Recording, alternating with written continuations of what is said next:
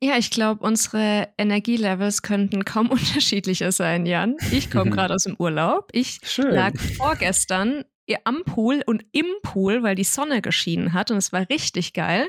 Mhm. Und du hast jetzt ein Kind. Hast du irgendwas, hast du geschlafen heute Nacht? Ja, aber ich sag mal so, die, das Schlafpensum, das, was ich früher immer so eingehalten habe, so meine acht Stunden, die mir wirklich sehr heilig waren, die, auf die komme ich nicht mehr wirklich so ganz. Also so, ich sag mal so, vier bis fünf Stunden sind jetzt ganz schön, wenn die geschafft werden. Ja, das ist schon, ist schon ein kleiner Unterschied zu vorher. Ja, ja. Man freut sich tatsächlich gar nicht mehr aufs Bett, das ist voll schade. Oh, das ist wirklich schade. Ja. mehr denn je bringen wir jetzt irgendwie zwei verschiedene Vibes in den Podcast mit rein. Ist doch schön. Ja, ist doch herrlich. Wir diversifizieren uns noch weiter und beginnen so auch unser Staffelfinale. Los geht's. Das ist By Your Side. Dein B Plus Podcast über Liebe, Beziehungen, Sex und buntes Leben mit deinen Bikens Anna und Jan. Zusammen mit dir sprechen wir über das Queersein, brechen gemeinsam Tabus und holen die ganzen Klischees aus sämtlichen Schubladen.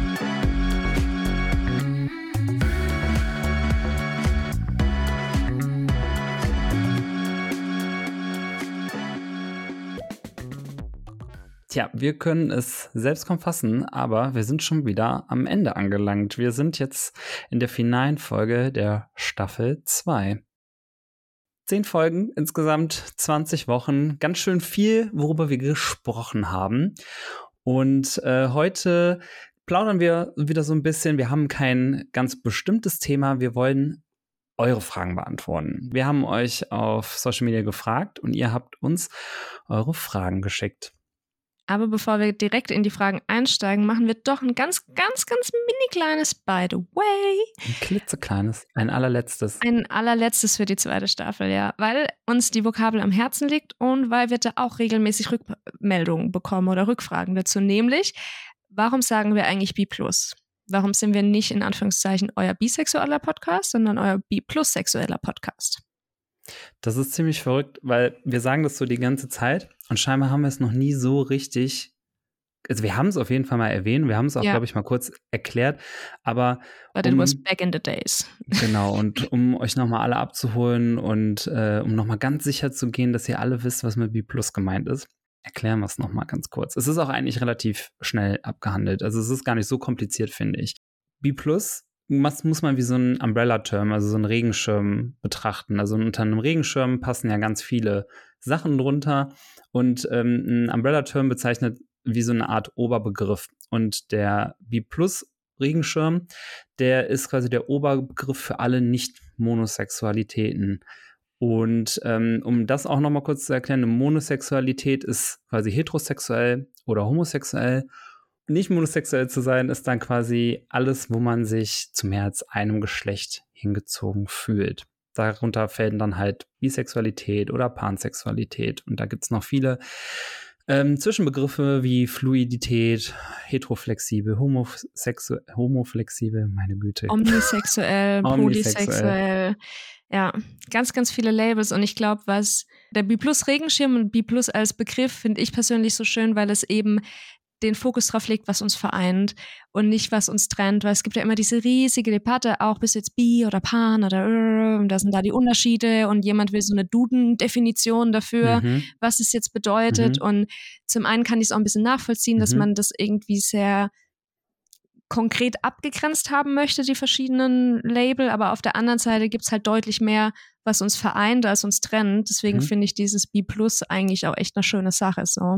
Das war jetzt auch eigentlich die perfekte Überleitung ähm, zu der ersten Frage. Yes. wie wir nämlich zu Labeln stehen und äh, ob wir die unnötig finden oder ja, was ist so unsere Positionierung zu dem Thema? Und du hast es eigentlich gerade schon so ein bisschen angerissen. Ja. Oh, ich finde, das mit den Labels, ich glaube, wenn man da vier Leute fragt, Mhm. bekommt man fünf verschiedene Meinungen quasi. Und ich finde es auch völlig valide, weil ich glaube, das ganze Thema Label versucht ja, oder sagen wir so, ein Label versucht ja, sowas Komplexes wie Gefühle, Anziehung, Liebe, Partnerschaften, aber generell so Lebenswelten mhm. in ein Wort zu fassen, das ist mhm. ultra schwierig. Ja. Und ich bin schon großer Fan von meinem Label, beziehungsweise ich fühle mich sehr wohl mit meinem Label bisexuell, weil ich darin was gefunden habe, wo ich sage, hey, das von, von den Labels, die es aktuell da draußen gibt, fühle ich mich dem irgendwie am meisten zugehörig und ich kann jetzt das, was in meinem Kopf vorgeht, auch benennen. Mhm. Und ich glaube, das ist voll, voll, voll wichtig, dass du Dinge benennen kannst, damit du drüber reden kannst. Es muss ja nicht wie so eine 100%-Lösung sein, weil jeder Mensch fühlt und lebt ja auch anders und so, aber ich finde es cool, wenn man Sachen beim, beim Namen nennen kann. Mhm. Aber ich kann verstehen, dass, es an, dass das manche Leute so unter Druck setzt, weil man sagt, hey, ich fühle es aber nicht so hundertprozentig oder so. Deswegen, also Label ist auf jeden Fall keine Pflicht oder sowas. Also mhm. es wäre irgendwie absolut unnötig, wenn man sagt, jeder muss jetzt mit einem Label rumlaufen oder sowas. Aber es kann halt irgendwie echt cool sein und für mich persönlich ist es das. Wie ist es bei dir? Ich sehe das eigentlich fast genauso. Also ich finde, ich kann jeden nachvollziehen, der sagt, ein Label schränkt ihn irgendwie ein und man hat das Gefühl, mhm. man muss sich irgendwie positionieren und man möchte sich nicht irgendwie festlegen. Ähm, das kann ich total gut nachvollziehen und ich ja. finde es toll oder viele Leute, die das irgendwie sagen. Die sagen dann auch gleichzeitig immer in einem Atemzug mit, ähm, brauchen wir diese Labels überhaupt? Ich finde das total doof mit den Labels. Mhm. Wäre doch toll, wenn wir gar keine Labels hätten und äh, man sich gar nicht erklären müsste. Ja, ja. das wäre super toll. Ja. Da sind wir aber noch nicht. Und ich finde, wir leben halt eben in dieser ähm, monosexuellen Gesellschaft. Und äh, deswegen muss, also braucht man teilweise eben noch diese Labels oder gerade Leute, die versuchen, sich zu verstehen. Also im Grunde genommen wollen, will jeder andere möchte gerne einen Begriff für dich haben, weil alles, was man mhm. nicht kennt, macht ja den anderen Leuten immer Angst. Deswegen müssten die meisten Leute sich immer freuen, dass es relativ viele, sag mal, Schubladen in Anführungsstrichen gibt. Und für einen selber halt, weil ich, wenn ich mich so daran erinnere, in meiner Findungsphase herauszufinden, bin ich jetzt schwul oder worauf stehe ich, was ist das? Also du hast es ja auch schon auf den Punkt gebracht, indem du gesagt hast, sowas Komplexes wie Sexualität, wie Gefühlswelt, mhm. wie Liebe in Begriffe zu packen, ist halt einfach manchmal wahnsinnig schwierig. Aber diese Labels reißen das halt irgendwie an und es gibt dadurch, dass mhm. wir relativ viele haben, ist es auch relativ spezifisch und ich finde, ich also, man muss auch gar nicht erwarten, dass jeder jedes Label kennt und jede, jede Sexualität unbedingt schon mal gehört hat und so weiter. Ich finde, man muss nur immer neugierig sein und es ja. auch einfach akzeptieren. Wenn sich jemand labelt, dann ist das auch einfach gesetzt und das, das finde ich auch ja. völlig okay so. Es gibt natürlich auch Leute, die dann wieder sagen, nee, will ich nicht, finde ich doof mit den ganzen Labels. Ich finde, jeder muss das so machen, wie er meint. Mir Voll. gibt es, genau wie du gesagt hast, auch mein Label bisexuell total viel. Ähm, ich habe es damals total gefeiert, als ich das für mich entdeckt habe, als das irgendwie für mich Sinn gemacht hat und fühle mich, auch, fühl mich auch heute noch damit wohl. Aber ich fände es natürlich auch schön, wenn wir irgendwann mal so weit wären. Gerade wenn ich jetzt überlege, ich habe einen Sohn, fände ich es mhm. einfach schön, wenn der sich nicht ähm, ja outen müsste als irgendwas oder wenn der einfach sich selbst ja, also sich selbst herausfinden kann, was, was, er, mhm. was er mhm. toll findet, wen er liebt und äh, auf was er steht und so weiter, ohne sich ja. Gedanken darüber zu machen, was der jetzt ist, wo er sich festlegen muss und so weiter. Das ja. ist, ja. das ist Zukunftsmusik, glaube ich. Aber es wäre schön, wenn wir so weit kommen würden. Ja. Aber ja. Und ich glaube, noch zwei Sachen möchte ich gerne ergänzen. Das eine du hast jetzt gesagt, festlegen und ich glaube, so ein Label ist auf jeden Fall eine aktive Entscheidung, mhm. aber es ist auch eine punktuelle aktive Entscheidung. Das heißt, du hast einmal, wir haben jetzt beide für uns am gewissen Zeitpunkt unseres Lebens gesagt, hey, wir identifizieren als, als bisexuell, aber gerade wir wissen ja, es ist fluide. Wir haben uns auch, wir haben es jetzt nicht krass gelabelt, aber irgendwann in unserem, in unserem Leben dachten wir, wir wären hetero. Mhm. Und das heißt, Labels können sich auch ändern und die können sich auch im queeren Spektrum nochmal ändern und das ist auch völlig in Ordnung und es ist auch überhaupt kein Ding, weil das sagen ja auch viele, das wäre so schlimm, wenn man es erst sagt, ich bin bi und dann sagt man, nee, ich bin lesbisch schwul. So what? Das sind ja einfach Gefühle und du versuchst dich ja einfach selber kennenzulernen. So, mhm. deswegen, ich finde es absolut kein Ding und es kann sich einfach verändern und du kannst auch mehrere Labels gleichzeitig haben. Also wenn ich zum Beispiel an asexuelle oder aromantische Menschen denke, die mhm. auch bisexuell sind. Also es gibt ja auch verschiedene Labels, die man für sich claimen kann, wenn man das fühlt. So. Also Auf jeden Fall. label dir die Welt, wie sie dir gefällt. Genau. Im Endeffekt. Also Ich fand Ja. das auch nochmal schön, dass du es gerade gesagt hast, äh, weil ja gerade auch bei Bisexuellen ganz oft kritisiert wird, es ist nur eine Phase, weil es viele Leute Mhm. gab, die sich früher als bi geoutet haben und dann später schwul oder lesbisch waren. Ich finde, Ja. das sind äh, völlig valide Wege. Das war damals halt der Weg, den die Leute gegangen sind, wo man dann aber auch nochmal hervorheben muss, es heißt natürlich nicht, wenn Sexualität etwas Fluides ist und sich ändern kann, dass Bisexualität dann direkt immer eine Phase sein muss. ja, Amen. Ja. Das nächste Thema oder die nächste Frage, die ist genauso hart, oder was heißt hart, aber sehr fundamental. Wir haben Ja. wieder, also ich liebe es ja, wir haben wieder sehr tiefe Fragen gekriegt von Mhm. euch. Und die betrifft das Coming Out. Ist es denn notwendig, quasi, das war die Frage, ein Coming Out zu haben? Und das kam äh, von einer B-Plus-Person, die sich, die als hetero gelesen wird aufgrund der Beziehung, die sie führt. Mhm. Und wie leitet man das Thema denn ein? Also, wie, wie leitet man das Thema ein bei der Beziehung oder generell Coming Out? Ich glaube, wie, wie leitet man ein Coming Out ein? Und da bin ich Boah. auf jeden Fall absolut die falscheste Person zu fragen, weil meine Einleitung damals bei meinen Eltern war absolut schlecht. ich äh, habe das ja kurz vor Silvester war ich beim Abendessen bei meinen Eltern und ich wollte das ganze Thema nicht mit ins nächste Jahr nehmen. Mhm. Und bei mir ähnliche, äh, also bei mir war es ja auch tatsächlich lang die Frage mit in Anführungszeichen der Notwendigkeit, weil ich hatte meinen Mann, damals war er noch mein Verlobter, aber ja, same, same. Und die, den kannten meine Eltern schon. Und mich kannten sie obviously auch. Also Mhm. es war jetzt nicht, und es hat sich ja auch nichts an unserer Beziehung geändert dadurch. Das es war an sich nicht notwendig, als Information irgendwie weiterzugeben. Ich wollte es aber persönlich mal loswerden, weil mich das Thema einfach so geprägt hat, meine Findung. Und ich auch das Gefühl habe, dass man mich als Person besser einordnen kann, wenn man das weiß über mich Mhm. Und weil ich es auch irgendwie teilen wollte. Mhm. Aber ich habe mir so schwer getan, das zu tun. Ich habe es so oft verschoben, weil ich es mich dann doch nicht getraut habe und so.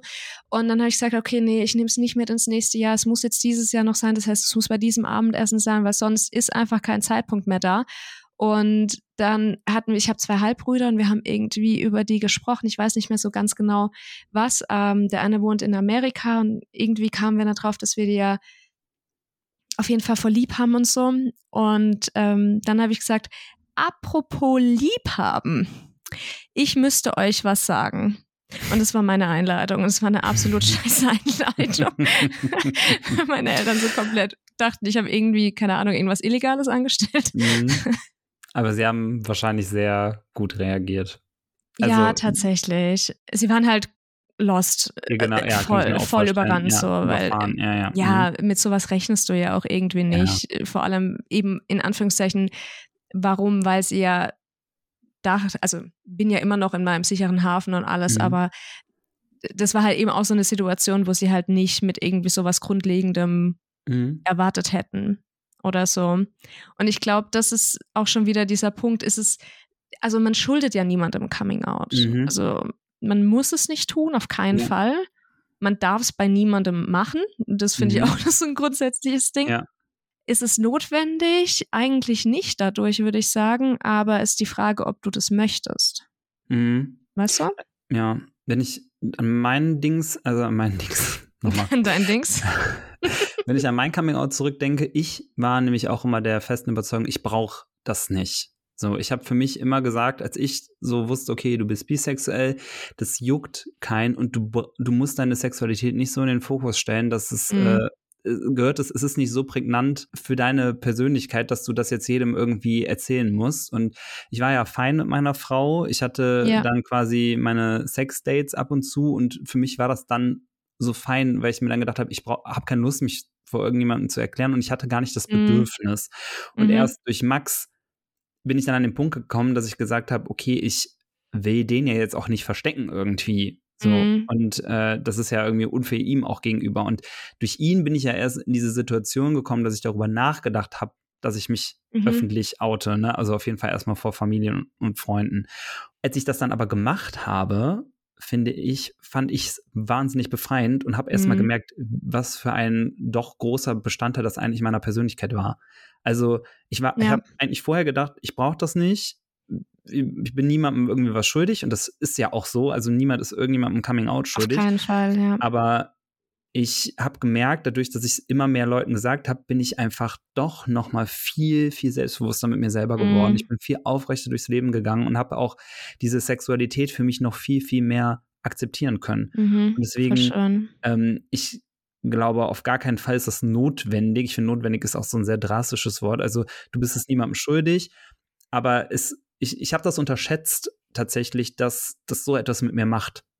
Ja. Also ich hatte, war wirklich der festen Überzeugung, so, jetzt bin ich an dem Punkt, meine Frau weiß das, ich kann das ausleben, ich habe das für mich Mhm. akzeptiert, das ist gut so. Langt. Und es ist auch okay, wenn das jemand so fühlt. Ne? Und ich kannte Voll. wirklich sehr, sehr viele bisexuelle Männer, die das genau so auch gemacht haben. Und deswegen war ich Mhm. so, ja, alles klar, so leben bisexuelle Männer halt. So, so Mhm, wird das halt mhm. ausgelebt. Und dann war das auch fein für mich. Aber als es dann wirklich einmal so war und ich das gesagt hatte, habe ich gemerkt, okay, krass, das hat immens viel mit mir gemacht. Und deswegen, ich glaube, der Gedanke ist auf jeden Fall immer, es ist nicht sinnlos, darüber mal nachzudenken, ob das nicht doch einem etwas geben würde.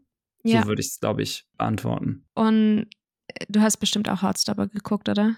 Ja. Zweite Staffel, ja. Ja. Da, das hat mich immer so berührt und ist leider Teil von biplosexuellen Menschen quasi, dass wir, dass, dass die Welt monosexuell denkt Mhm. und dass wir quasi nicht mitgedacht werden und wenn wir Mhm. uns nicht, wenn wir kein Coming Out machen nach außen, Mhm. die Leute das auch nicht mitdenken quasi. Desegen Mhm. bei hier, wie heißt er, Nick, ne? Ja, Mhm. Nick, äh, sagt immer, I'm bi actually. Ja, ja, ja. Dieses, ah, you're gay now. No, I'm bi actually. I'm bi Ja. actually. Und auch auf Instagram, bi actually. Und ich denke mir so, ja, oh Mann, du Arme. Weil es ist leider so. Aber wenn wir es nicht kommunizieren, leider, aber dann, dann sieht es auch niemand. Ja, da hast du auch noch einen wichtigen Punkt, weil gerade das Coming Out für bisexuelle Menschen, ich will denn, wir wollen da ja auch niemanden zu überreden, irgendwas zu Nee. machen, aber jede Form von, von einem Coming Out im bisexuellen Spektrum, bi-plus-sexuellen Spektrum, ist quasi schon wie ein Mini-Aktivismus. Also es ist Ja, einfach wirklich, es bringt Sichtbarkeit, wir setzen uns für Sichtbarkeit ein und wir haben sehr viele schwule, wir haben sehr viele lesbische Frauen und ich finde, es ist einfach wirklich ganz, ganz toll, wenn bisexuelle Menschen auch öffentlich und sehr offen damit umgehen, dass sie eben Mhm. bis, bi plus sexuell sind. Ja. Und äh, je mehr es quasi gibt, die damit offen umgehen, desto selbstverständlicher, selbstverständlicher wird das und ist dann halt auch irgendwann in den Köpfen der Menschen angekommen. Und dann wird man irgendwie auch automatisch vielleicht mitgezählt und gerechnet. Und dann ist es nicht mehr notwendig. Also das Ja. Wäre schön. das wäre schön. Sind wir wieder bei unseren Zukunftsplänen. Hm. Sollen wir mal zur nächsten Frage übergehen? Die ging an dich.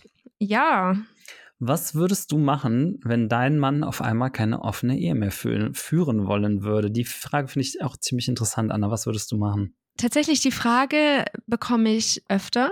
Mhm. So, wird dir was fehlen? Was wäre, wenn? Beziehungskrise vorprogrammiert?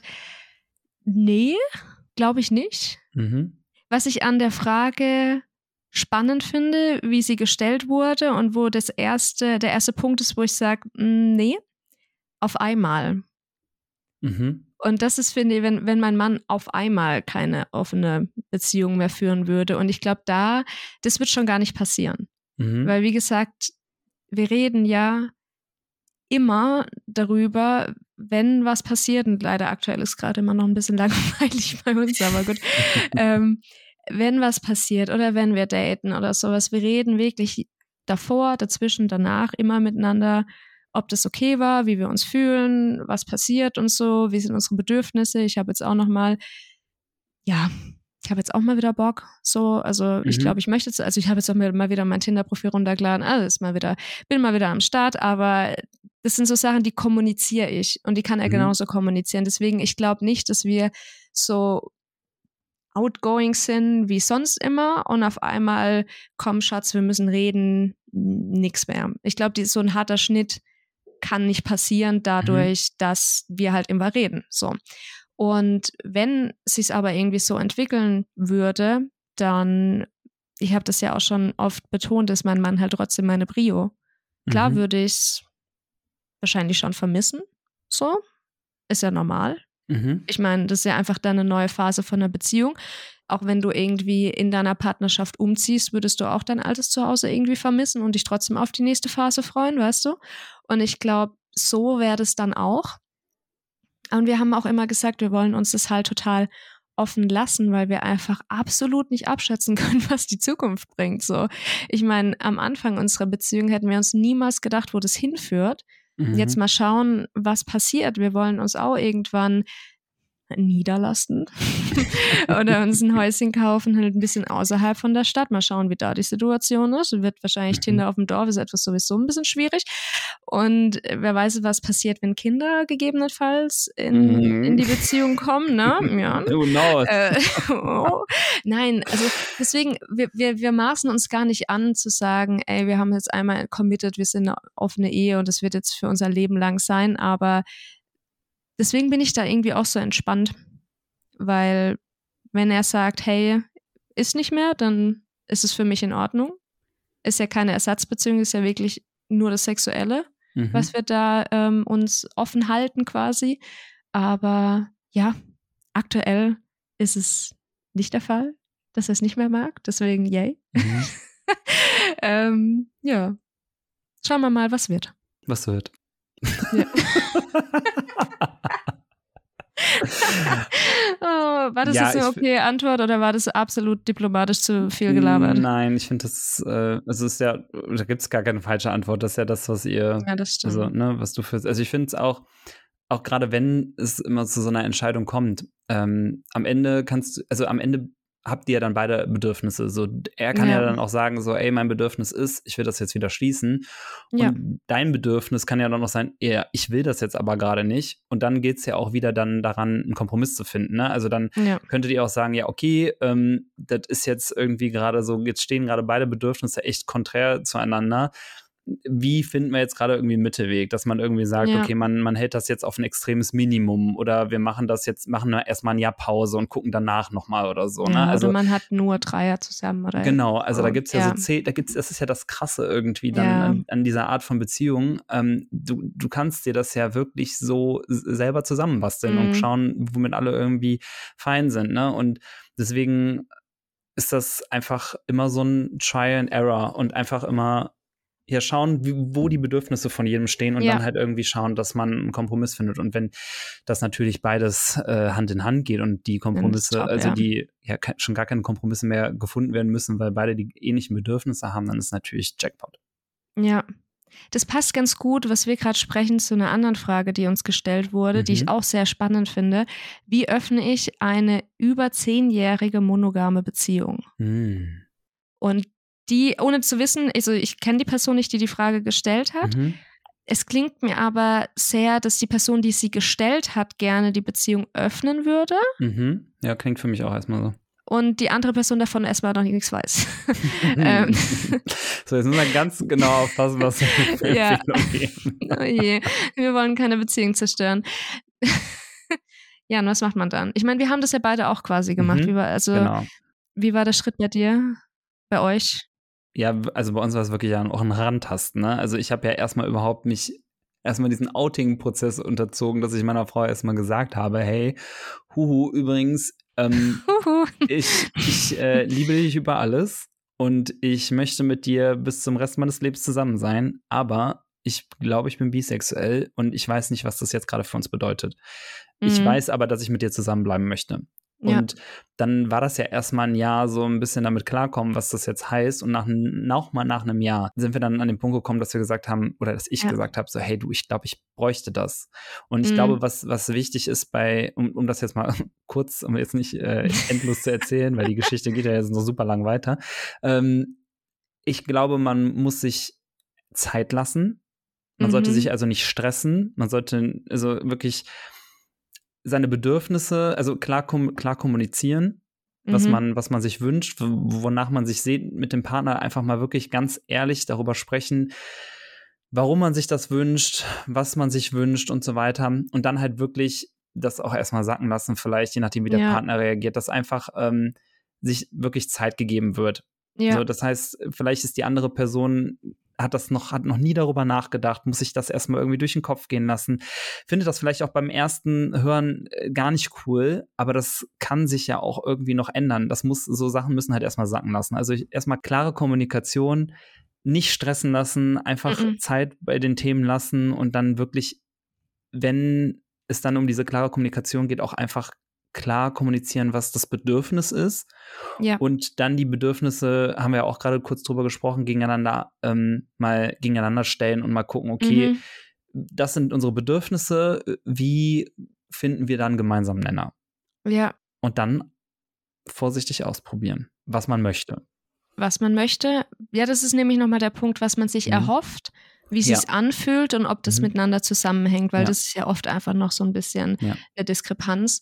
Ähm, ich glaube, was ich mich in dem Schritt auch nochmal als Person, die sich das generell überlegt, fragen möchte, kommt es von einem, also reflektieren, so kommt es von einem Ort der Neugier quasi, mhm. also du, man möchte neue Erfahrungen machen oder kommt mhm. es oder, so oder andere Themenfelder in die Richtung oder kommt es von einem Ort der Unzufriedenheit? Mhm. Und wenn es von einem Ort der Unzufriedenheit kommt, dann ist, glaube ich, kritisch.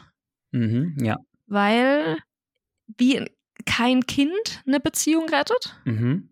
die absolut schon im Arsch ist oder einfach nicht funktional ist, wird auch eine offene Beziehung keine nicht funktionierende Beziehung retten. Im das Gegenteil. ist ein wichtiger Punkt. Das ist, das ist definitiv dann der, der, der letzte Stoß, bevor es komplett die Klippe runterstürzt. Wahrscheinlich. Ja. Also who knows, vielleicht gibt es auch Leute, denen das tatsächlich was gebracht hat, aber ich glaube, wir sind uns da auch einig, dass eine Offenheit der Beziehung so ein krasses Vertrauen halt voraussetzt. Mhm. Und wenn du diese Basis nicht hast, dann lieber nochmal an der Beziehung an sich arbeiten, in mhm. jeglicher Form, die einem dann passt, aber nicht sagen, das ist jetzt die Lösung für alles, weil das wird die Probleme nicht lösen, sondern verschlimmern. Nee, und man muss auch einfach sagen, die Beziehung wird jetzt dann auch nicht einfacher. Ne? Also gerade nee. wenn man sich auf dieses Feld begibt, auch je nachdem, also auch wenn man das aus Neugierde heraus tut. Ich sage mal so, wenn beide jetzt sagen, hey geil, auf jeden Fall, voll An gut, uns. mega ja. Bock drauf, ne? Also wenn jetzt, weiß ich nicht, der Partner oder die Partnerin sagt, ja, voll cool, dass du fragst, hatte ich mir auch schon öfter überlegt kann das ja erstmal so ein ganz guter Start sein. Aber an sich gibt es, ist es trotzdem, ich finde, es ist einfach immer ein schwieriges Thema. Also man, man muss mhm. einfach viel reden. Es kann auch einfach ja. mal anstrengend sein. Und ja. äh, ich denke mal, das ist bei dir auch genauso gewesen. Es ist ja, einfach, klar. es ist nicht die einfache Form der Beziehung, weil diese monogame nee. Beziehung, die gibt ja einfach alles vor. So, und ja, das ist da easy, musst du jetzt erstmal alles, genau, und da musst du jetzt erstmal alles herausfinden. Und das kann manchmal ja. schon anstrengend sein. Also, es kann dann aber auch intensivieren und das ist ja auch, glaube ich, dann, den, ja, genau. das, was wir erlebt haben. Ja boah, we're, we're so blessed. ähm, aber ja, wie du sagst, es ist schwierig und vielleicht, ich glaube manchmal, wenn wir so sagen, ja, redet miteinander, das ist nicht so einfach, glaube ich, mm -mm. einfach mal so miteinander reden über so. Das können auch nicht so viele. Nee, das ist auch super schwierig. Wie, wie kommst du daran? Da habe ich jetzt gerade zum Beispiel gedacht, was könnte da helfen? Es gibt ja diese Art ähm, Kartenspiele für Paare, wo so Fragen draufstehen. Da hast du uns mir zum, äh, zum Geburtstag mhm. auch eins geschenkt. Was wir jetzt natürlich nicht nennen, weil nix Werbung und wir machen das immer noch ohne Bezahlung. Aber ähm, es gibt ja verschiedene eben wie so Art spielerische Herangehensweisen über die Beziehung an sich zu reden oder über ähm, Intimität zu reden. Das, was du mir geschenkt hast, hatte ja diesen mhm. Intimitätsfokus. Mhm. Und ich glaube, das ist auch einfacher manchmal, wenn man sagt, hey, ich habe das Spiel geschenkt bekommen mhm. oder gekauft oder so, lass da mal sprechen, weil dann wirkt es wie ein Impuls von außen und mhm. nicht von dir. Und dann ja, wie musst so ein kleiner Leitfaden auch, ne? Ja, und dann mhm. musst du nicht gleich deine Frage ähm, untermauern und verteidigen, obwohl es nur die mhm. Frage ist, so, sondern die Frage kommt quasi extern rein ja. und du mhm. sprichst drüber. Ja. Ich glaube, das kann helfen. Ja, das glaube ich auch. Aber die Frage, die haben wir doch jetzt eigentlich ganz gut beantwortet, oder? Ja, ich hoffe doch, oder? Ähm, haltet uns auf dem Laufenden, wenn ihr euch angesprochen fühlt. Würde mich interessieren, wie es weitergeht. Ich hoffe, wir haben euch ein gutes Tool jetzt mitgegeben, wie ihr euch da langsam rantasten könnt. Also mhm. wirklich, Betonung liegt auf Rantasten, glaube ich. Yes. Bei dem Thema ist einfach wichtig. Ja, ja, ja. ja.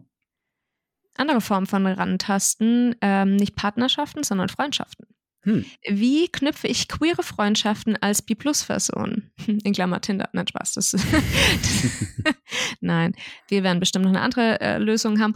Hintergrund der Frage war auch, dass eine Frau uns geschrieben hat, die mit einem Mann zusammen ist und dadurch hetero gelesen wird.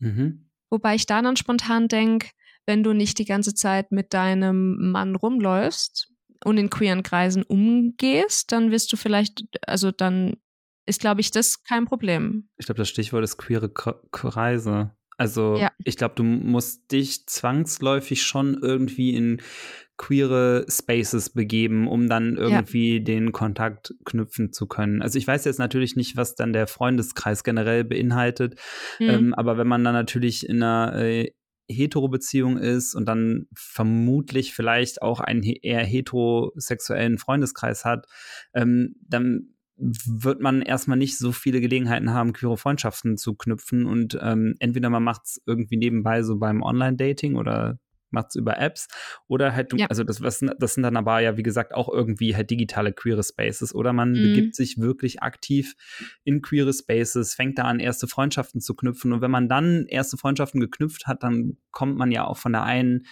oder anderen Party direkt viel mehr Leute und dann, Auf jeden Fall. dann, dann ist man drin. Ich glaube, wenn man einmal drin ist, ist man ja. drin. Ja, ja. Und dann kennt derjenige diejenige und die kann dann genau. der und die, ja, das wächst dann. Und ich finde es dann auch immer schön, ah, wie ist die Person eigentlich in die Gruppe gekommen? Ah, die Person kennt die Person und die Person mhm. kannte die Person, deswegen ist man jetzt eine große Gruppe. Die Person glaub, hat mit der eine... geschlafen, die Person hat mit ja, der geschlafen. Ja, schon. Sorry. ja, ja, sorry, so funktioniert das bei uns. so funktioniert das halt leider. Nein. Ähm, ich glaube, es gibt auch bestimmt queere Freundeskreise ohne Sex. Naja. Ja, auf jeden ähm, Fall. Nee, ist aber ja es ist auch nicht so. überraschend, Anna, oder? Wenn man nee, das jetzt so erzählt nicht. bekommt, also in den Kreisen, wo ich unterwegs bin, da, da ist dann auch so, der hatte was mit dem und der hatte was mit dem und auch mit dem und dann dachte ich so, ja, ja. alles klar. Okay. Nur in meinen Kreisen ist es positiv, das haben wir ja schon mal besprochen und bei ja, deinen Kreisen stimmt. ist es irgendwie nicht so, ah, nicht so positiv. So, ja, also man, es wird nicht negativ, also ja, doch, es wird schon man, manchmal so ein bisschen so, ah ja, der hat ja mit dem und dann denke ich mir so, ja, okay, soll er, soll er halt machen, ist mir ja. egal. Ja, ich fragte nur, ob es gut war. ähm, und ich glaube, in jeder Stadt gibt es irgendwelche queere Netzwerke, die mhm. Treffen auch anbieten, auch offline quasi.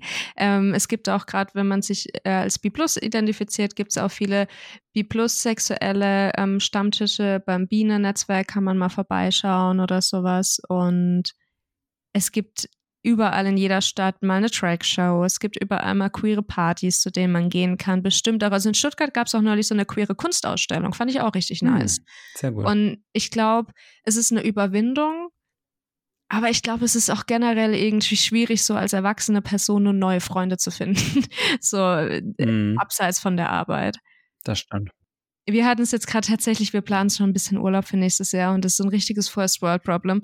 Aber wir würden voll gern nach Florenz gehen, eine Woche oder anderthalb, um tatsächlich in alle Museen zu gehen, um in alle mal noch einen Kunstworkshop zu machen, einen Malkurs, einen Parfümkurs und so. Also so richtig Deep Dive so und mein Mann mhm. und ich haben so ultra Bock und es gibt richtig, richtig viele coole Airbnbs direkt an dem Dom und so die halt, wo du aber mehr Leute sein musst, weil sonst ist es zu teuer. Und wir haben ah, festgestellt, okay. die Leute, die Geld haben, haben absolut kein Interesse für Kunst. und die Leute in unserem Freundeskreis, die Kunstinteresse haben, haben keine Kohle. Mm. Und jetzt sind wir so, okay, sprechen wir jetzt Leute im Museum an? Also wie finden wir Menschen, die irgendwie in beide Kreise irgendwie reintroppen könnten. Und äh, I don't know, wir haben auch noch keine Lösung. Also wir suchen gerade irgendwelche kunstinteressierten Freunde. Aber es ist nicht so einfach. Kannst ja mal einen Aufruf hier starten. Vielleicht ja, melden sich ein paar Leute. Als Kind ja. ging das einfacher, ne? Wenn man so, hey, ja, ja. du, du hast auch eine Jeans an, wir sind jetzt beste Freunde irgendwie. Das war alles unkompliziert. Dann vielleicht auch nicht so diepe Freundschaften. Ja, aber gut, das stimmt auch wieder. ich hoffe, dass die Person, die gefragt hat, mit den Tipps ein bisschen was anfangen konnte und äh, sich vielleicht in dem ein oder anderen queeren Space die ein oder andere gute Freundschaft entwickelt. Ja, das, freuen, das wird uns freuen. Nächste Frage. Wie werde ich die internalisierte Biphobie los? Uh, okay. Das ist eine Frage für auch irgendwie. Drei Folgen. Ja. Und auch vielleicht für jemanden, der mh, mm, ja, pff. also diese, diese, also wo, man, man muss, sorry, da muss ich, da weiß ich ja gar nicht, wo ich anfangen soll. Das ist ja, wo, wo kommt diese internalisierte Biphobie her? Ne, wie tief sitzt die? Mm. Was ist, was ist der Grund dafür und so weiter und so fort? Das sind ja schon fast, ähm, sag ich mal, Sachen, die wir hier gar nicht beantworten, also die wir hier gar nicht nee. beantworten könnten. Also da müsste Aber jemand. Da könnten wir schon mal sagen, Reflexion. Genau. Sehr hartes Hinterfragen. Mhm. Und wahrscheinlich umgeben von oder sich umgeben mit B-Plus-AktivistInnen. Also mhm. das heißt, in, äh, auf, dann wieder in queeren Freundeskreisen, in, auf Instagram Leuten folgen, in Klammer uns, nein, aber so generell so sich gleichgesinnte Menschen suchen und sich so, ich glaube, sich so in einer Bubble befinden, wo das auch, wo, wo auch so Positivbeispiele sind, dass man irgendwie seine eigenen Sachen abbauen kann, die negativ sind.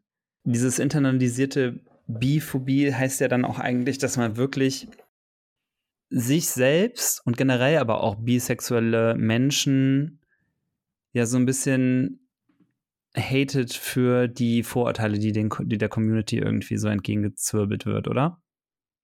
Ja. Weil ich, also ich war zum Beispiel nie biphob internalisiert, ich war äh, homophob. Also ich hatte, hm. hatte internalisierte Homophobie. Scheiße, aber ja. Natürlich, nein, nein, nein, genau, ja. aber da ging es ja dann wirklich um dieses Männer, die Männer lieben und ja. das war ja diese Seite an mir, die ich so nicht akzeptieren wollte. Ja. Mhm. Weil du internalisiert homophobe oder, oder homofeindliche Gedanken hattest oder halt. Ja, beziehungsweise ich habe das adaptiert, was mir die ganze Zeit entgegengewirbelt ja, worden ist. Ne? Ja, so, ja. Man ist und, das Produkt seiner Umwelt im ersten genau, Schritt. Genau, genau. Und ich finde, es ist ja schon mal ein guter Schritt, wenn man äh, selber für sich gemerkt, also wenn du dir die Frage stellst, wie werde ich die internalisierte Biphobie los? Dann bist du ja schon mal einen guten Schritt. Das ist eigentlich schon mal mega. Genau, das, das ist ja schon mal einfach super gut, weil du hast erkannt, dass du internalisierte Biphobie hast irgendwie, ne? So, ja. das ist schon mal ganz gut, weil dann kannst du eigentlich an vielen Stellen schon mal erkennen, da wo du selber deine eigene Bisexualität oder die Bisexualität der anderen verteufelst, dass das internalisierte Biphobie ist und dass das eigentlich dann also fußt auf Vorurteilen, die gar nicht, ähm, ja, weiß ich nicht, von dir selber heraus irgendwie stammen. Oder? Mhm. Also. Ja, voll. Es ist halt, äh, äh, es ist, es ist so schwierig, so allgemein zu beantworten. Ja, weil ich glaube, äh, so, das ich, also wir können diesen, diesen Umfang dieser Frage von der Person, die die gestellt hat, gar mhm. nicht einschätzen. Und ich finde, das ist, äh, wenn das, wenn das ein sehr massives Problem ist, dann ist das auch, glaube ich, eher eine, ähm, eine Frage für einen professionellen Therapeuten mhm. vielleicht sogar auch. Ne? Also das, deswegen, oder eine Therapeutin. Ich, äh, das ist so eine Frage da, das ist, wir können da jetzt versuchen, allgemein drauf zu antworten, aber wir sind ja, ja. keine professionellen TherapeutInnen und deswegen ähm, können wir da jetzt keinen Tipp geben, der sagt, hey, das und das musst du machen und dann bist du das los. Ja. Weil wir nicht die Intensität kennen, weil wir nicht wissen, woher die fußt und also woher die kommt. Und ähm, grundsätzlich glaube ich aber, dass es schon mal echt ein guter Schritt ist, mhm. dass du mhm. weißt, dass du internalisiert biphob bist. Ja. Und zum Thema mentale Gesundheit kann ich gerne noch mal an unsere Jetzt ist die Frage, ich habe ich habe es nicht auswendig 13. Folge. Oh, Mentale Anna. Gesundheit. Oh, shit. Normalerweise bin ich. Ja, normalerweise bin ich das, ne? auswendig. Ja, scheiße, ey. Also, da hätte ich jetzt ja gedacht, oh. dass du das oh. auswendig weißt. Ja, Schande über ich, mein Haupt. äh, würde sagen, es war. Folge Hat aber 13. recht. Ja, du 13. hattest recht. Also, boom. ja, da haben wir nämlich ja mit einem Therapeuten über Queerness in der Therapie gesprochen, quasi, oder als Queerness als auch Grund, internalisierte Queerfeindlichkeit als Grund für Therapie und was man auch machen kann, um an Therapieplätze zu kommen in Deutschland. Und da gab es auch auf jeden Fall ein paar gute Tipps, weil es nicht so easy, leider. Ja. Ja, ich hoffe, damit ist die Frage einigermaßen ähm, beantwortet, zumindest ähm, eine Richtung gegeben, wer da vielleicht helfen kann. Ja, wir bleiben quasi bei der Reflexion, weil die nächste Frage ist äh, an uns gerichtet. Fragen wir uns, ob wir vielleicht doch nur auf ein Geschlecht stehen oder auf mehrere und äh, zweifeln wir. Mm. Mhm. Mm. Also Also bei dir ist ja obvious. Also, nein.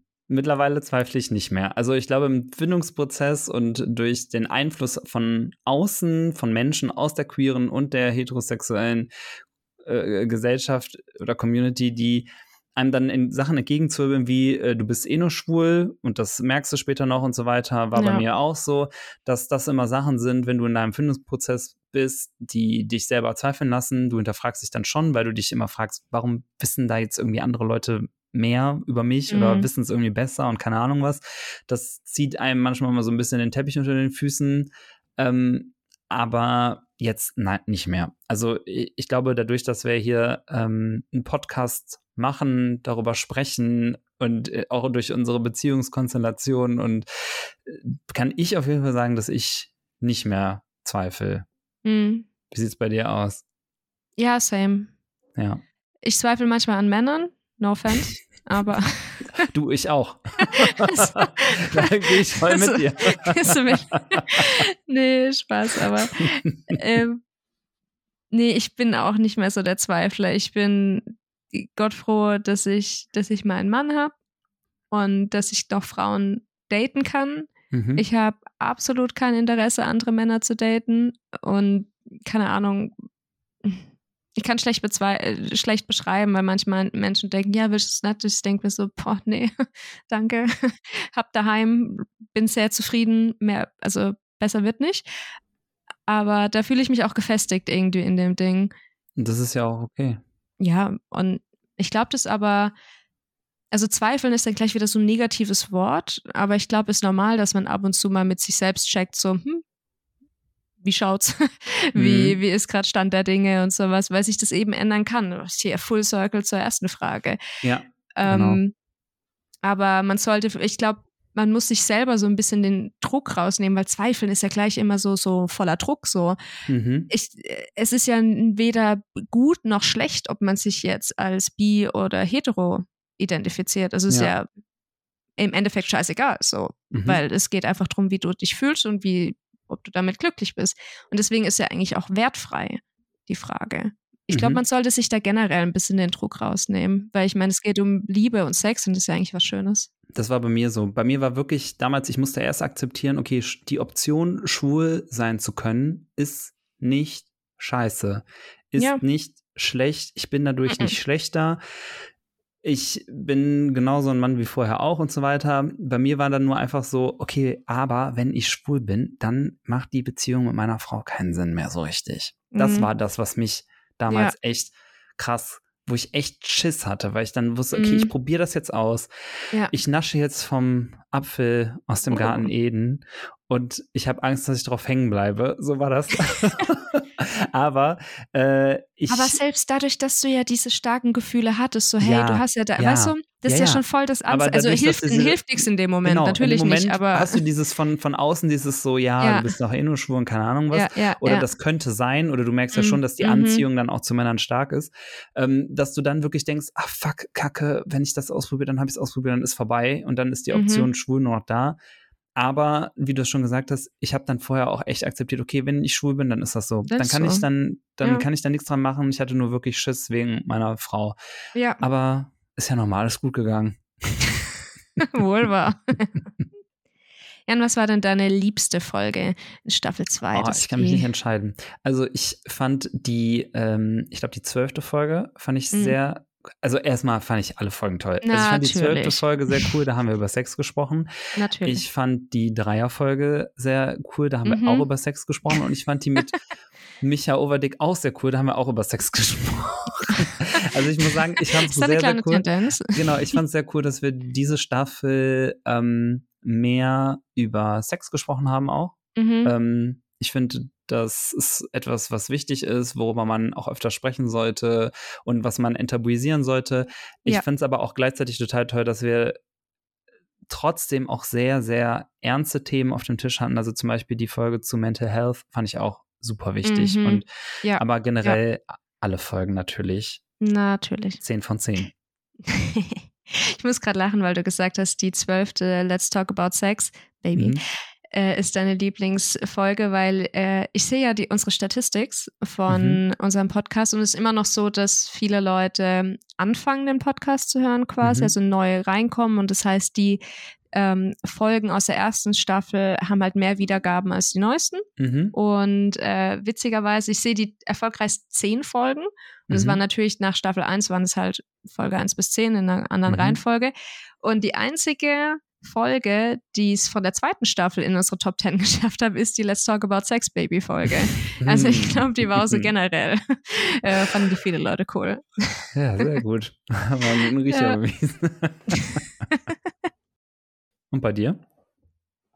Mm, ich gehe natürlich voll mit. Äh, mhm. mit den Sexthemen. Ich meine, muss ja auch irgendeinen Ruf hier beibehalten. Aber was ich auch tatsächlich ziemlich cool fand, war die Holy Fuck-Folge und mhm. auch unsere Buchfolge, weil ich den Austausch da jeweils auch total cool fand. Und äh, gerade, wie gesagt, dieses ganze Thema Kirche und Sexualität finde ich halt einfach selber total spannend und mhm. finde es dann einfach so cool, in dieser Holy Fuck-Folge zu sprechen mit jemandem, der sich halt da tatsächlich damit auskennt und mhm. da, da, aber einen ähnlichen Standpunkt halt wie man selber. Und ich hatte das Gefühl, das war die Folge mit dem meisten Impact. Da haben mir ganz, ganz viele Leute geschrieben, die meinten, hey krass, denen war das gar nicht so bewusst mit Bibel und so. Und äh, ich habe sogar meiner Friseurin, als ich das letzte Mal beim Haare machen war, weil die auch meinte, ja, ihre Eltern sind so bibeltreu und so, bliblablub, die hätten jetzt wahrscheinlich was dagegen, wenn sie lesbisch wäre. Und sich, dann habe ich unseren Post rausgeholt und die ist beinahe vom Stuhl gekippt, als sie gesehen hat, was noch in der Bibel steht. Mhm. So. Und da glaube ich, das ist halt irgendwie noch so krass, Leuten einen Spiegel vorhalten oder einfach zeigen, was es eigentlich so drin steht. Und das fand ich irgendwie cool. Ich mag das, wenn unsere Folgen so ein ja, Impact voll, haben. Weil das möchten wir ja auch mit diesem Podcast. Wir möchten den Leuten ja, ja einfach nur mal kurz wie so ein Hallo, äh, übrigens, ähm, das Hast ist du schon alles, mal da nachgedacht? Das ist alles gar nicht so, wo du immer alle, ne, wo immer alle eine Meinung zu haben, ne? Also es ist ja auch immer ja. so, ist meine Meinung. Ja, bevor ihr immer sagt, ist meine Meinung, informiert euch erstmal kurz. Deswegen machen wir diesen ja. Podcast, deswegen machen wir ein By the Way davor, deswegen machen wir ja. bitte ein paar wir Zahlen recherchieren davor. ja richtig. Ne? Dass ihr einfach nur erstmal alle auf dem gleichen Wissensstand seid und dann fangen wir ja an zu erzählen zu dem Thema. Ja. Aber wir, wir wollen euch ja abholen mit bestimmten Dingen, damit ihr alle einfach ein bisschen fitter unterwegs seid. Also nicht, dass ich nicht denke, dass ihr alle fit unterwegs seid. Ich glaube, Nein, die Leute, die super. uns zuhören, die, äh, die sind schon fit unterwegs. Aber ähm, ich glaube, oder immer wenn ich es mitbekomme, dass sich jemand unseren Podcast angehört hat, der sich mit diesen Themen vorher noch nie auseinandergesetzt hat, kommt eigentlich immer das Feedback, wow, total interessant, was er mhm. da irgendwie, äh, was er da erzählt und war mir alles gar nicht so bewusst. Es ja. kommt eigentlich immer dieses, war mir alles gar nicht so bewusst. Und dann denke ich mir so, toll, das ist eine super Erkenntnis und das ja. ist eigentlich das Signal, hör den bitte weiter. Ja, da sind dann so. viele Sachen, die dir gar nicht voll. so bewusst waren. Ja, freue ja, mich auch. Aber mega, dass, dass das dann ich meine, das ist ja im Endeffekt das Ziel von dem, was wir machen. Ich meine, ich rede genau. auch so generell gerne über die Themen mit dir.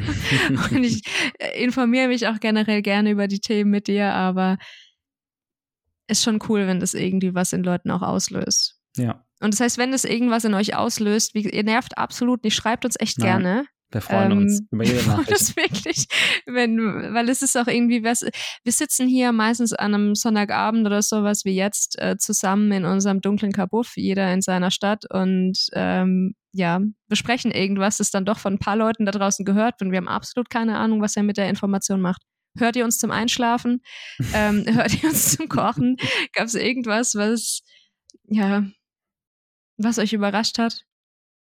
Ich, mich würde echt interessieren, ob jemand das zum Einschlafen hört. Ich bin auch mal so ein Podcast-Hörer, der das zum Einschlafen gesagt, der hat das zum echt? Einschlafen gehört. Ja, wo ich mir dachte, ja, danke. Hä, nee, ich finde es gar nicht so schlimm, weil ich mache das, wie gesagt, auch. Aber ich denke mir so, meine Stimme zum Einschlafen, I don't know. Also, keine ähm, Ahnung, gibt es irgendwie bessere Podcasts. bin jetzt nicht so einlullend, glaube ich. Hört man dann unterbewusst die Sachen weiter, wenn das mhm. noch läuft? Ja, okay. Dann so geht's geht mir. Also ich höre immer, ich höre immer Einschlafen mit Wikipedia. Ach krass. Das ist richtig witzig, da liest jemand Wikipedia-Artikel vor. Crazy. Nee, also ich Und das ist ja, mega geil. Ich höre gar nichts zum Einschlafen. Ja, gut so. Ich finde es auch schlimm, aber ich kriege mein Gedankenkarussell nicht gestoppt. Ich jetzt Babygeschrei zum Einschlafen. Ja, gut, das ist ein anderes Problem. aber eine Steilvorlage an die persönlichen Anna an Jan-Fragen, nämlich. Oh. Oh mein Gott, du hast ein, also nicht du, aber ihr habt jetzt ein Kind, deine Frau oh, hat ein ja. Kind gekriegt. Es ist mhm. so krass. Du bist jetzt das tatsächlich Papa am Anfang der, der Staffel haben wir das so gedroppt und da Mhm. hat es sich noch so lang hin angefühlt. Und jetzt ist es da. Wie krass. Das ist einfach Wie nur ist es? crazy. Also erstmal finde ich es immer unheimlich, also sehr gewöhnungsbedürftig, wenn jemand sagt, du bist jetzt Papa. Ja, du das bist fühlt sich Papa. Das ist Das fühlt sich so krass an. Das fühlt sich so krass. Ähm, also so, man fühlt sich noch gar nicht so richtig so. Also dieser Begriff Vater oder Papa, weiß ich Mhm. nicht. halt- Also das ist total surreal.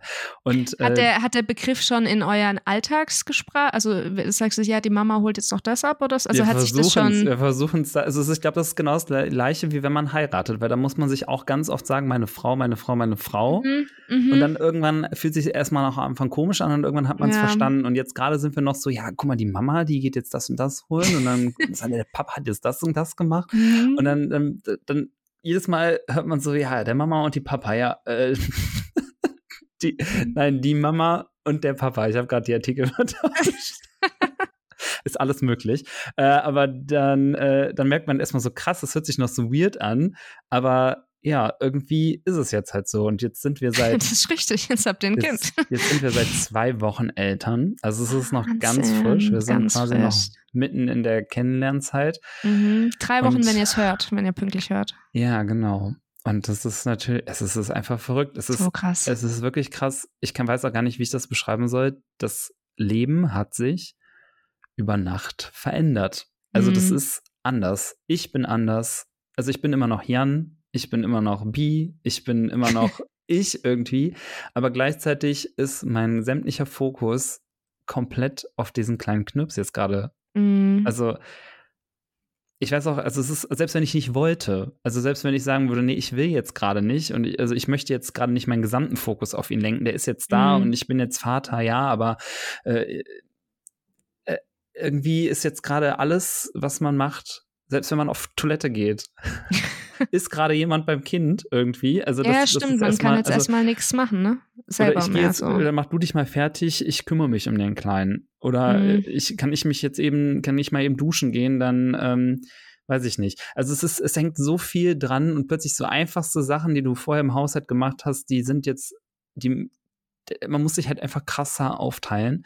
Und Ja. äh, ich habe wahnsinnigen Respekt erlangt in diesen letzten zwei Wochen vor alleinerziehenden Eltern. Also ich Mhm. finde, dass, also wir beide, also Lara Jean und ich, haben beide gesagt, krass, wenn wir jetzt nicht zu zweit wären gerade, Mhm. da würde entweder würde die Wohnung wie Sau aussehen, es würde jeden Tag Essen bestellt werden Mhm. und irgendwie, wir würden selber auch, weiß ich nicht, uns total verkommen lassen, weil du reagierst eigentlich jetzt gerade, so fühlt es sich an, die erste Zeit nur so auf die Bedürfnisse von dem Kleinen. Das ist so, Mhm.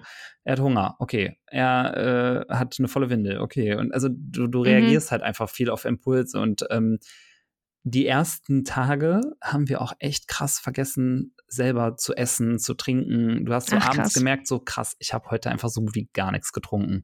Und dann merkst du plötzlich, oha. Und die Nächte, also das ist eigentlich so mit der ähm, größte Unterschied zu Mhm. vorher.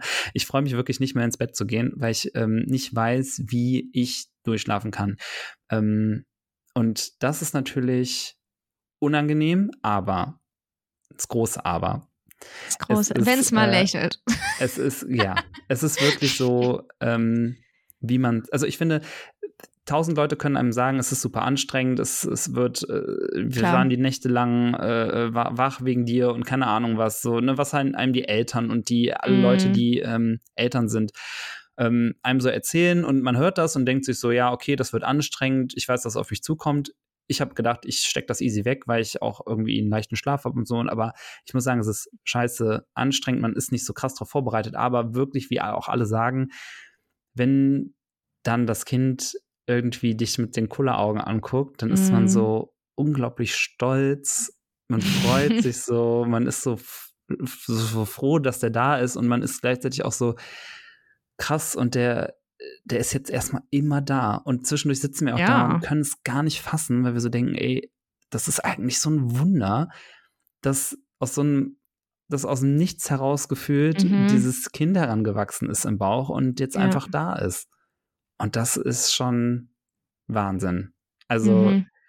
ist, äh, wir sind hier auf jeden Fall im, im ganz viel Liebe ist hier, sag ich mal. Mhm. Und gleichzeitig ist es aber auch sehr kräftezehrend, aber man bekommt Mhm. das irgendwie zurück. Wenn ich es versuchen würde zu umfassen.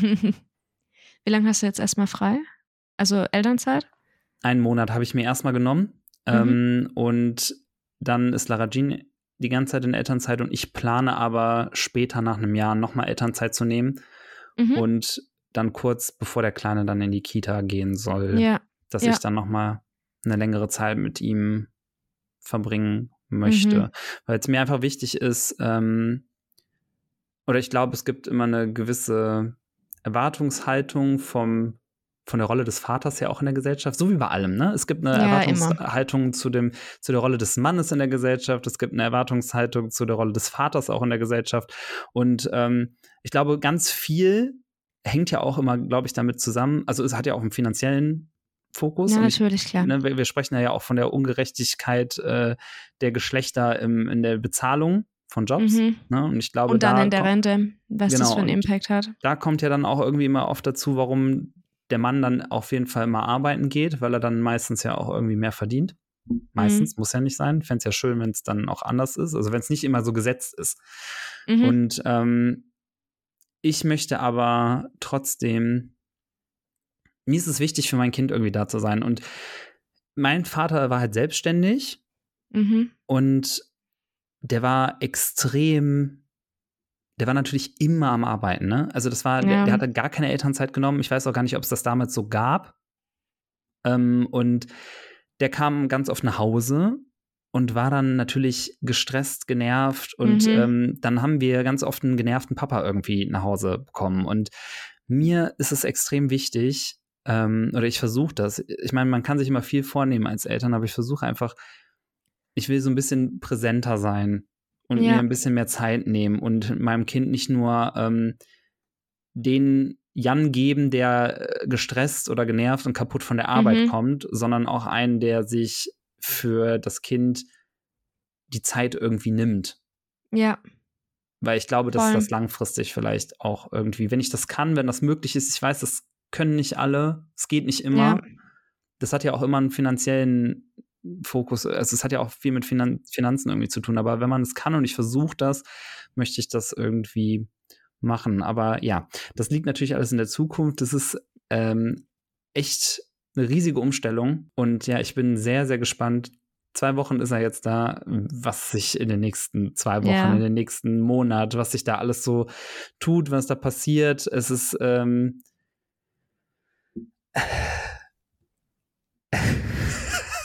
hm? Ich musste gerade daran denken, dass ich in der ersten Woche schon zweimal ins Gesicht angepinkelt worden bin, der sich schon einmal äh, komplett den Rücken hochgeschissen hat. super. Und äh, also auch so Sachen sind Erfahrungen. ja, klar. Ne? Also es, ist- Hm. es ist lustig, es macht Spaß und ich bin auch gespannt. Ähm, oder das, was ich sehr schön finde, ist, dass alle unsere Freunde, die uns ja jetzt auch gut kennen und unsere Geschichte ja auch gut kennen und miterlebt Mhm. haben, dass die alle sagen, das Kind kann sich sehr freuen, weil es von sehr, zwei sehr aufgeschlossenen ähm, Menschen großgezogen wird und ja nicht Mhm. nur von zwei Menschen großgezogen wird. Also äh, auch unser Umfeld ist ja einfach sehr aufgeschlossen und ne, Ja, es gibt ja klar. auch immer noch Max und äh, Mhm. der ist auch da. Das heißt, das Kind, das wächst, glaube ich, sehr frei auf, Mhm. Was, was es sich selber auch angeht. Also so, was Ja. seine eigenen Empfindungen angeht und Gefühle. Das Kind wird lernen, gut über Gefühle sprechen zu können. Das Kind wird Mhm. lernen, dass es so geliebt wird, wie es ist. Dass das Kind auf die Welt gekommen ist, nicht ähm, um irgendein Loch von den Eltern zu stopfen, Mhm. ähm, weil die irgendwie unglücklich sind, sondern weil die das Kind glücklich sehen wollen.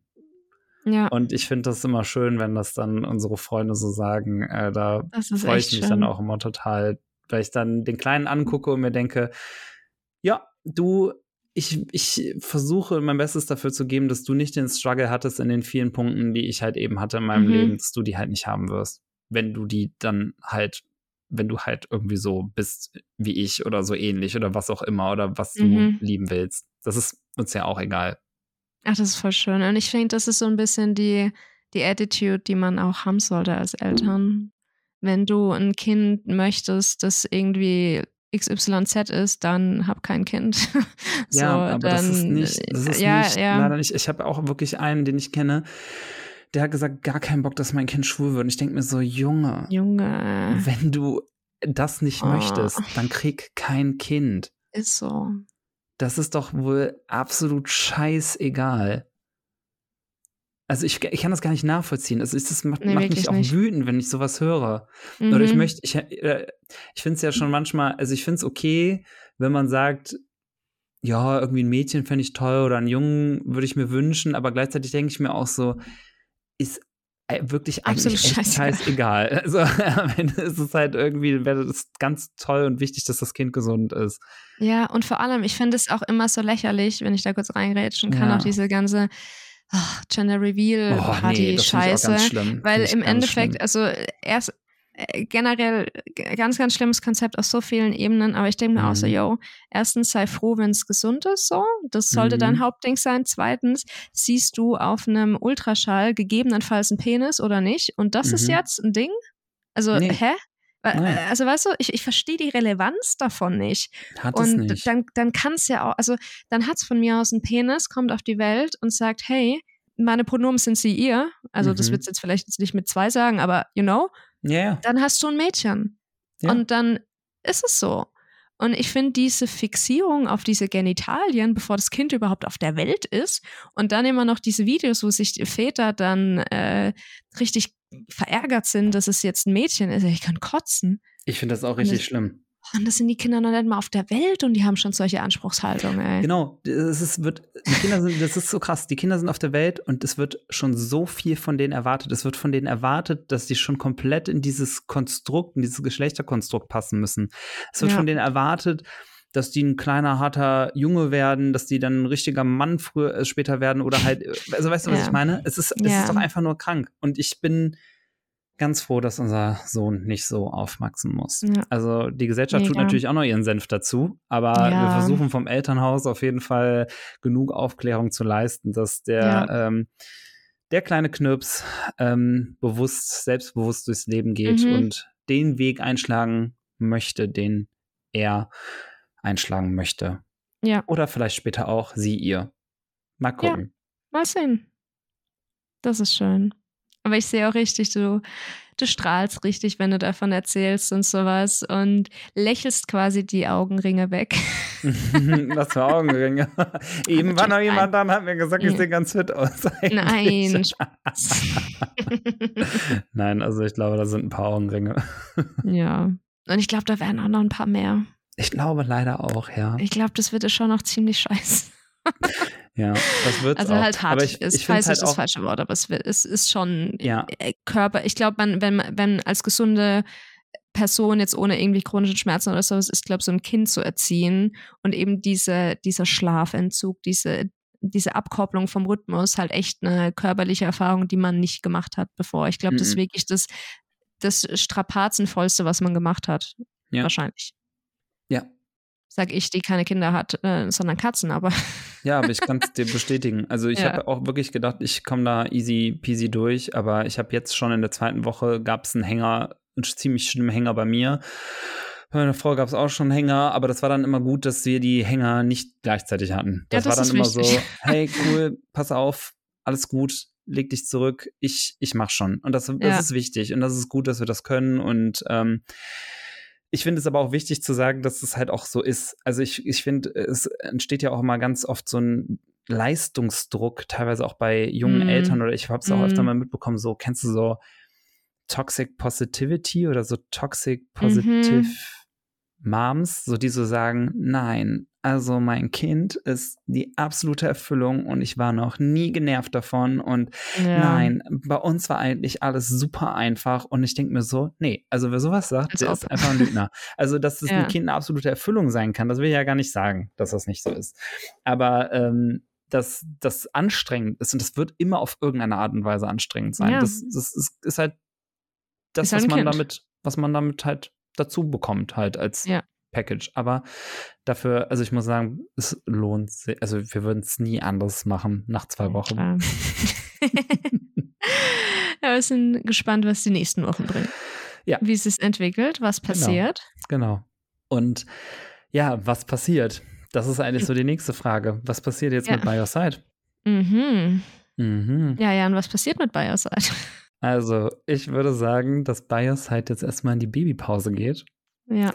Weil ähm, wir sind jetzt seit zwei Wochen Eltern und ich merke jetzt schon, dass das, äh, dass der Fokus, habe ich ja gerade eben schon gesagt, sehr, sehr krass auf dem Kleinen liegt. Und äh, alles andere, was anfällt, muss trotzdem passieren. Und ja. ähm, wir haben ja auch schon ganz oft erzählt, wir machen diesen Podcast neben unserem Job noch abends ja. irgendwie recherchieren wir die Themen, ähm, besorgen uns äh, tolle GästInnen und ähm, bereiten die Folgen vor und schneiden äh, die, machen schneiden die, machen die Grafik und so weiter und so fort. Und das sind alles super viele Sachen, die wir echt richtig gerne machen, die aber Voll. auch immens viel Zeit fressen. Und ähm, Absolut. zumindest ich bin gerade in einer äh, Situation, in der ich mich erstmal neu ähm, ausstellen muss. Also ich Ja. merke jetzt schon äh, auch so Sachen wie Sport morgens, das, was ich sonst immer so gemacht habe, das ist jetzt auch erstmal nicht drin. Also da habe ich, Ja. gar nicht- da hab ich gar keine Kraft für. Ja. Ähm, und ich glaube, es braucht jetzt erstmal eine Zeit, bis ich mich an diese neue Lebenssituation gewöhnt habe, an diesen neuen Fokus und ähm, dass man langsam auch irgendwann erstmal wieder eine Routine aufstellen kann, weil jetzt gerade ist an eine Routine noch gar nicht gedacht. Da äh, macht der Kleine gar nicht mit. Und ähm, ich glaube, es braucht erstmal eine Routine, bevor ich mich wieder voll und ganz mit dir auf Bioside konzentrieren kann, weil ich auch, oder weil wir ja auch uns, uns sehr wichtig ist, dass diese ähm, Folgen, die wir hier machen, auch ähm, ein festes Fundament haben.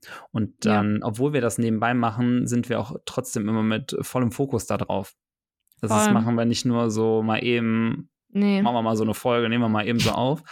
Ja. Da steckt schon echt viel äh, Herzblut drin und das möchten wir auch. Also uns ist Mhm. diese, diese Qualität ist uns wichtig und das wollen wir auch beibehalten. Ja. Und ähm, ja, deswegen gönnen wir uns jetzt ein kleines Päuschen. Ja. Wir können dementsprechend auch noch nicht sagen, wie lang dieses Päuschen sein wird. Wir Mhm. hatten ja auch zwischen Staffel 1 und Staffel 2 eine kreative Pause und auch ohne Kind, ähm, bevor jetzt irgendjemand sagt, ah, Jan hat ein Kind gekriegt, es gibt keinen Podcast mehr. Nein, Spaß. Aber wir hätten so oder so eine Pause gemacht, ganz unabhängig davon, weil wir das auch brauchen, um nochmal, um erstmal zu verschnaufen Mhm. äh, um, und, um wieder Platz für kreativen Raum auch zu haben. Weil ihr müsst euch das so vorstellen, so eine Staffelplanung, also wir machen ja nicht, wir stehen nicht morgens auf, sagen, ey, ich habe eine Idee für ein Thema, lass in einer Stunde Podcast drehen, sondern äh, wir recherchieren so generell, schauen, was gerade eigentlich in der, in der Bubble passiert, welche Themen liegen uns am Herzen, schreiben die auf, überlegen uns coole GästInnen oder Themen, wo wir sagen, okay, da langt's vielleicht, wenn wir zwei reden. Bei anderen Sachen sagen wir definitiv, okay, wir können, wie, was sollen wir zwei über Track sprechen, wenn wir es selber nicht performen, so dann brauchen wir auf jeden Fall eine Queen. Und Wochen bevor eine erste Folge von der Staffel rausgeht, steht die Staffelplanung. Haben wir schon, und also wir, wir wollen immer so drei Folgen Puffer haben. Am An und wir haben am Anfang eigentlich auch immer drei Folgen Puffer. Mhm. Also bevor die erste Folge online geht von der zweiten Staffel, haben wir schon drei im Kasten quasi. Vielleicht noch nicht geschnitten, aber auf jeden Fall mal abgedreht, damit wir quasi in sechs Wochen Puffer haben Mhm. Um das irgendwie entlang zu treiben, so. Aber je länger es sind 20 Wochen pro, für eine Staffel dann quasi, für zehn Folgen, die alle zwei Wochen rauskommen, hey, je, je mehr gegen Ende, desto enger wird's. Also jetzt auch die Folge, die kommt jetzt am Freitag raus, es ist Sonntagabend, wir müssen arbeiten. Ich werde die auf jeden ich, ich schneide lieber am Wochenende, ich werde es jetzt irgendwann abends schneiden oder so, dann muss ich ja noch mal drüber hören. Dann müssen wir, also es sind viele Schritte. Und oh Gott, das klingt jetzt, als würde ich mich beschweren. Mache ich Nein, nicht. du machst Äh, einfach nur ein Behind the Scenes gerade. ja, was so alles passiert, bevor diese, bevor ihr das hört. So. Und wir brauchen mal wieder Zeit. Wir brauchen Zeit, um das vorzubereiten. Jan braucht Zeit, um sein Kind kennenzulernen. Und ich würde sagen, wir haben Bock auf den Dreier, Ja, quasi. haben wir. Wortspiel. Uff. Ähm, aber wir müssen mal schauen, wie es weitergeht und wie wir es machen. Und damit ihr auf jeden Fall informiert bleibt, wie es weitergeht, in welcher Form es weitergeht oder sowas, dann, das klingt jetzt total abgedroschen, aber es ist einfach so, dann folgt uns auf Instagram unter @bioside_podcast, unter @giraffayan und wie Frau liebt. Also bei dir, du machst sowieso immer so auf deinem privaten Profil ist immer so richtig schöner Content und irgendwie so Model-Style und sowas. Ähm, da findet ihr auf jeden Fall Updates von ihm. Ich versuche ja noch ein bisschen aktivistischen Content zu machen. Versuche jetzt auch, jetzt wo ich quasi keine Kappa-Bindung vom Podcast habe, will ich wieder ein bisschen mehr Kappa in Instagram reinstecken, mal schauen, wo da die Reise hingeht. Also es, wir sind ja nicht weg, weg, quasi. Nein. Aber wir, wir machen jetzt, noch by your side. Wir sind, oh, wir sind immer noch by your side. und sobald wir was wissen, wann es weitergeht, wie es weitergeht, auf den drei Podcast, ähm, auf den drei Instagram-Kanälen werdet ihr es mitbekommen. Ihr werdet aber auch ein bisschen mitbekommen, was in between läuft, wenn es euch genau. interessiert. Und wenn das dann weitergeht, dann haben wir auf jeden Fall auch eine Menge zu erzählen. Also ja. ich bin mir ziemlich sicher, bei mir passiert einiges, bei dir wird auch einiges passieren, Anna. Ja, Und auf dann, jeden Fall. Äh, haben wir auf jeden Fall viele neue Stories, die wir erzählen Und Gossip, können. Ja. Vielen Gossip viele tolle neue Gästinnen in der nächsten Staffel. Wir haben schon eine Ahnung, äh, was wir für neue Themen anschneiden werden. Und mhm. ja, ihr habt uns ja auch echt super viel Input gegeben, was ihr euch ja. wünscht. Die äh, Wünsche, die bis jetzt noch nicht in Erfüllung gegangen sind, die liegen trotzdem immer noch bei uns auf dem Schreibtisch quasi. Also das, das findet schon Anklang bei uns und wir versuchen uns irgendwie mal alles unterzukriegen.